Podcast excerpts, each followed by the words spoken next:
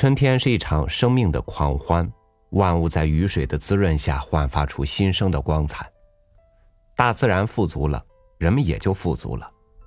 万家烟火袅袅，享受着造物主的恩赐。但现在，很多人是光会吃，不会做了。你会炸丸子吗？今天和您分享乔叶的文章《素丸子小记》，选自散文《私人食单》。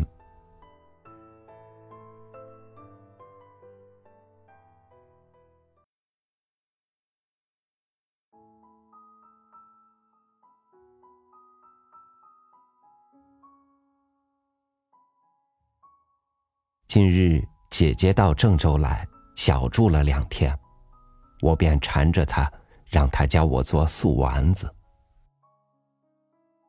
喜欢吃素丸子已经很久了，在街上听到女孩子们讨论丸子头这样的发型时，我都会想起她，从而口中生津，馋得不行。而听到有初见的朋友说我长得像樱桃小丸子时，我也会因其中的丸子元素而喜笑颜开。为什么喜欢吃素丸子呢？好像有些无厘头似的。想了想，其实也有因可循。油炸的东西本来就足够浓香，若是肉丸子的话，油香加肉香，香的就有些腻。素丸子呢，是油的浓香加蔬菜的淡香，这香的就恰恰好。还有，肉丸子不宜凉吃，素丸子却不受这个束缚。每次外甥女豆豆回老家时，姐姐便会炸些素丸子，托她给我带回来。等到我吃到嘴里，那丸子自然也就凉了，凉了也好吃。因为是新鲜的粮，可是新鲜的粮再好吃，也不如新鲜的热，只是我却不会做。热的最香，姐姐每次都会在电话里说。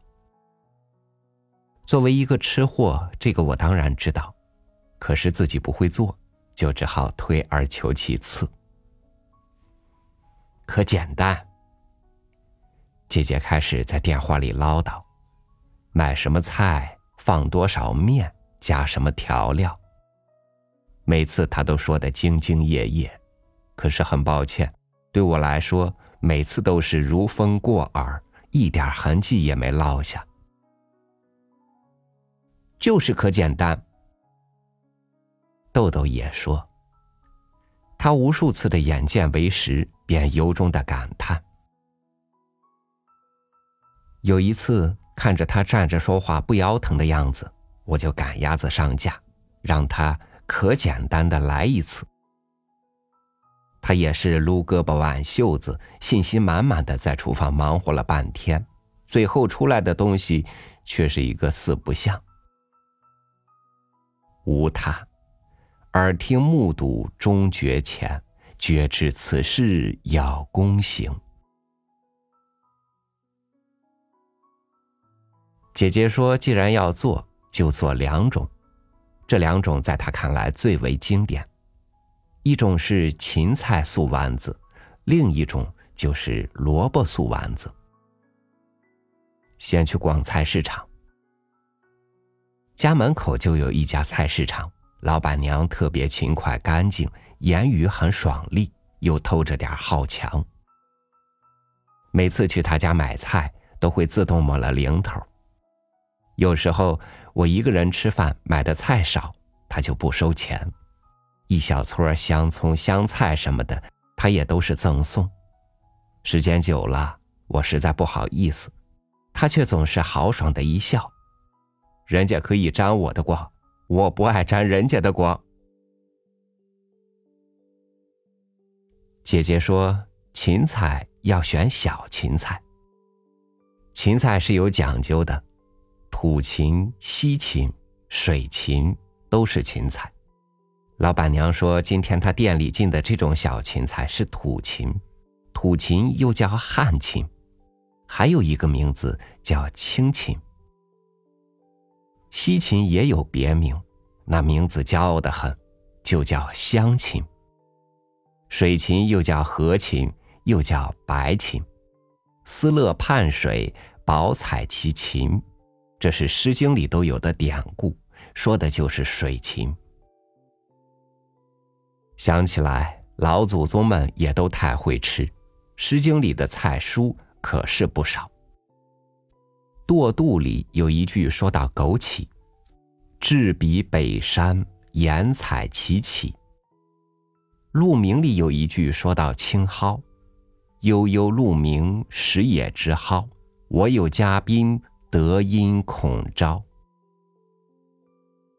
姐姐不像我这么掉书袋，她只一心一意选芹菜。她拿起一把，看看根儿，看看叶儿，再掐一下茎，便递给老板娘。多少钱一斤？两块五。真贵啊，在我们那儿。才八毛，老板娘笑了。您家不在郑州吧？郑州没有这个价您可知道在这儿店租是什么价？姐姐也笑了。我也就是说说，不叫说啊。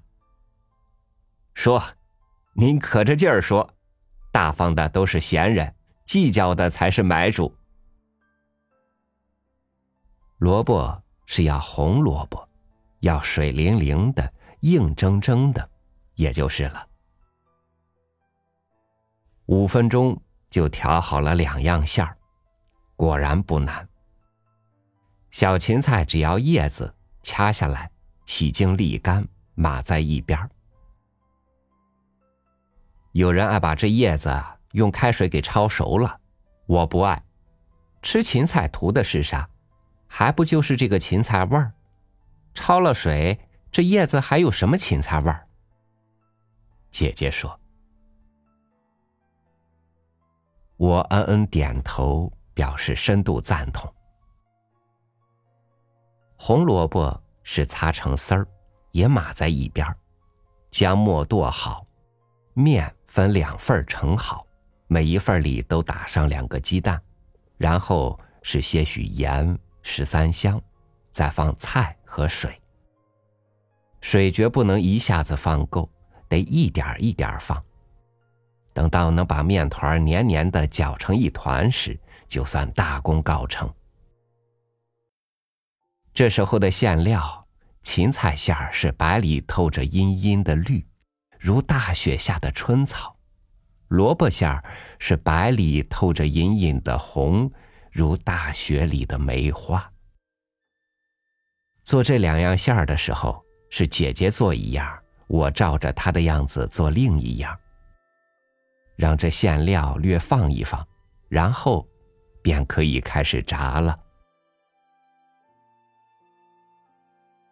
油要宽，宽，喜欢这个字。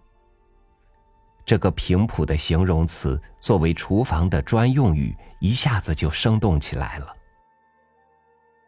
一碗面，汤多面少叫宽汤；炸东西放的油多，就叫宽油。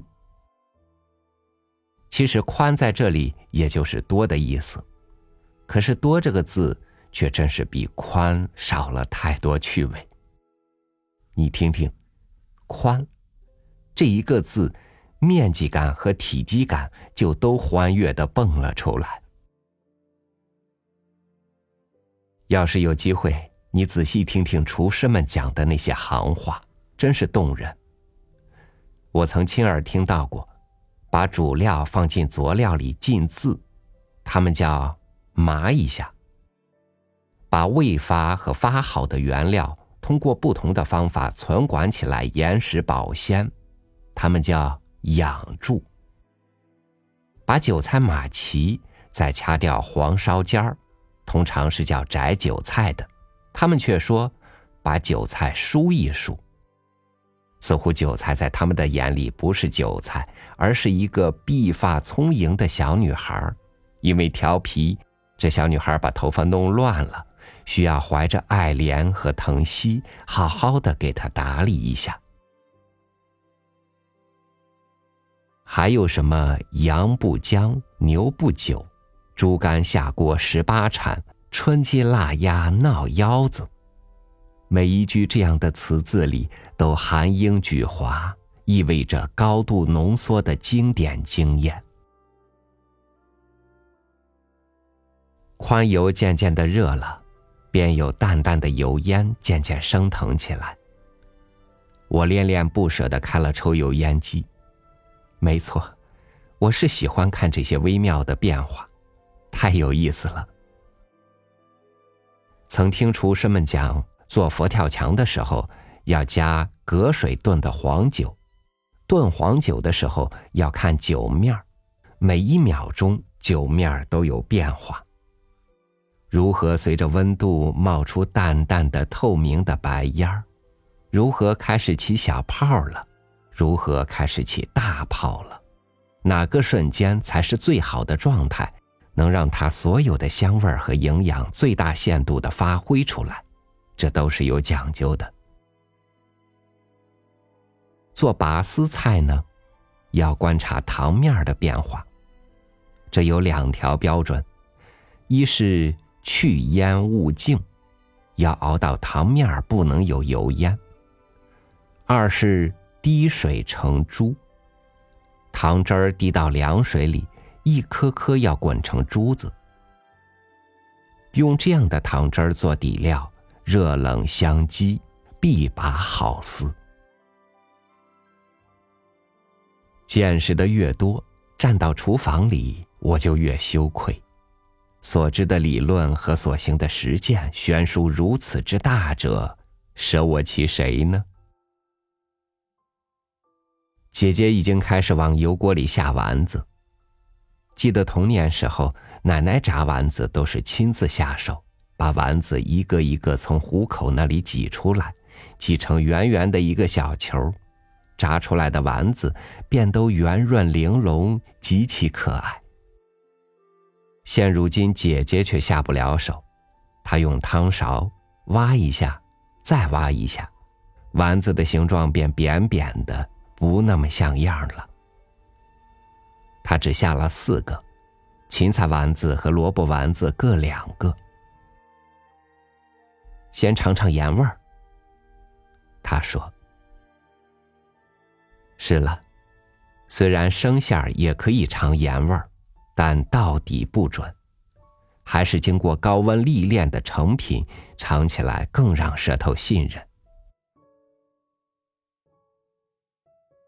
你看，咱这油是好油，所以上色慢，炸了这么久还是白的。”其实素丸子炸到这个份上，已经差不多熟了，也定了型，要吃也是可以的，就是颜色欠一些。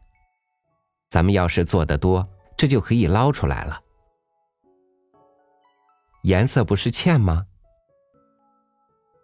所以捞出来呀，等到你下一顿吃的时候，再过一遍油，这叫炸二遍。那时候炸出来的丸子，一来出锅快。二来上色快，上出来的色又正好，吃着还香热，跟第一遍炸的一样。好多饭店都是这么做的。我含首赞叹，真聪明啊！终于，这四个丸子慢慢的浮上来，颜色也越来越漂亮，抵达了淡淡的金黄。我们姐妹两个将它们各尝一个，淡了一点儿。于是又加了一点极少的盐，接下来便可以大规模的炸了。这两样素丸子，我们炸了足有二十分钟，我也吃了足有二十分钟，越吃我便越惊叹，简直是我们这等平凡之家的极品美食。如果不和现炸的丸子比的话，这味道怎么形容呢？芹菜叶的清香，萝卜丝的甜香，这两样香分别和热油的浓香、面粉的醇香交织在了一起，既条缕分明，又层次丰富，仿佛是一曲少女和少年的小小合唱。舞台，就是小小的舌尖呐。我边吃边想。这确实没什么难的，我已经会做了。我还很自信的想，在不久的将来，我应该能比姐姐做的还好，因为我会像奶奶一样亲自下手，把丸子一个一个从虎口那里挤出来，哪怕是冬天，我也一定要这么做。